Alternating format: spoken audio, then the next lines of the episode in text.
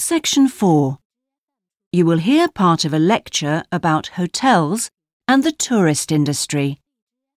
First, you have some time to look at questions 31 to 40.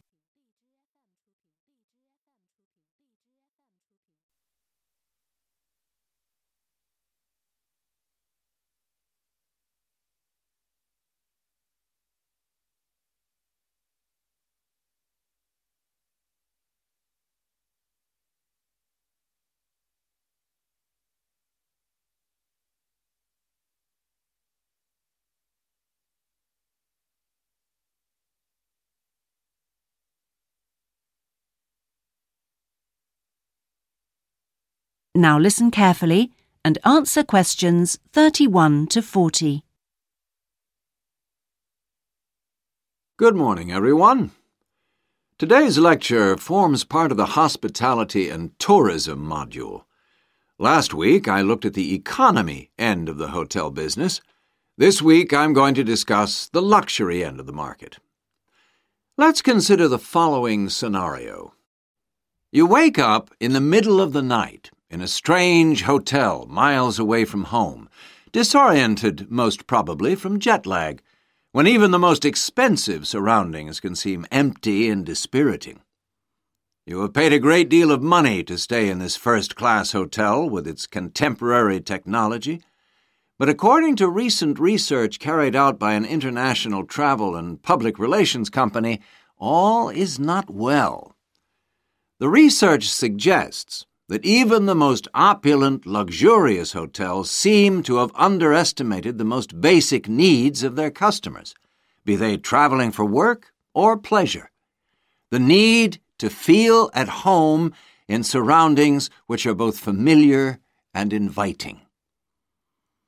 Do these findings, however, apply only to hotels situated in particular areas?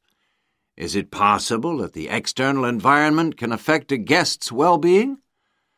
The company's research covered a whole range of different hotel types, both independent hotels and those which are part of large chains. They investigated chic so called boutique hotels in the heart of downtown business districts, stately mansions located in the depths of beautiful countryside, and plush hotels built at the edge of tropical beaches, surrounded by palm trees and idyllic blue ocean. And the research concluded that what was outside the hotel building simply didn't matter.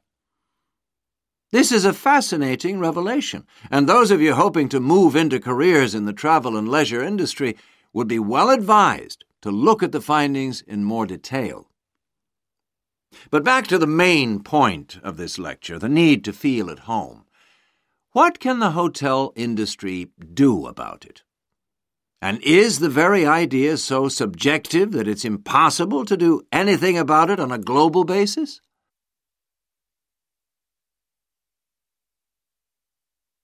However, nothing stands still in this world. One company has come up with the slogan, Take Your Home With You and aims to provide clients with luxury serviced apartments. Those in the business travel industry maintain that these serviced apartments dispense with all the unwanted and expensive hotel services that business travelers don't want, while maximizing the facilities they do want. For example, not only sleeping and living accommodation, but also a sleek modern kitchen that allows guests to cook and entertain, if they wish, at no additional cost. The attractions of such facilities are obvious, and it'll be interesting to see whether the company manages to establish a trend all over the world and make a lasting impact on the luxury accommodation market. Now, finally, I want to consider the psychology underpinning the traditional holiday hotel industry.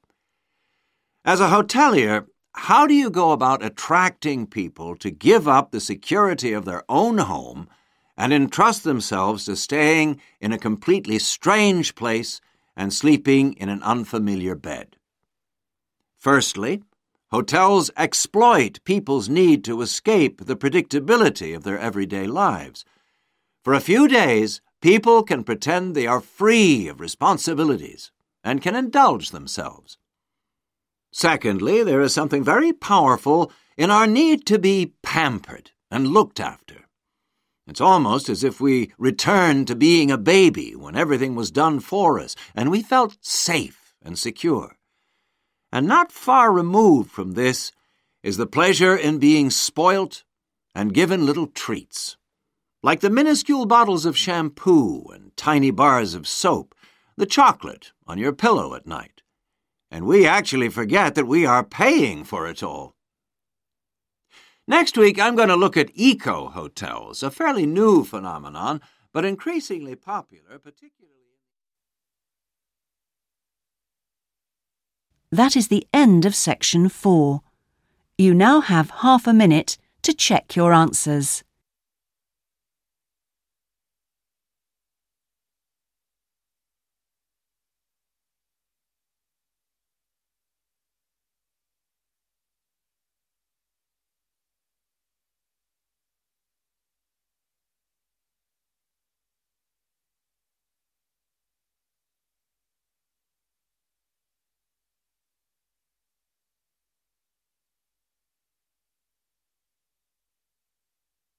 That is the end of the listening test.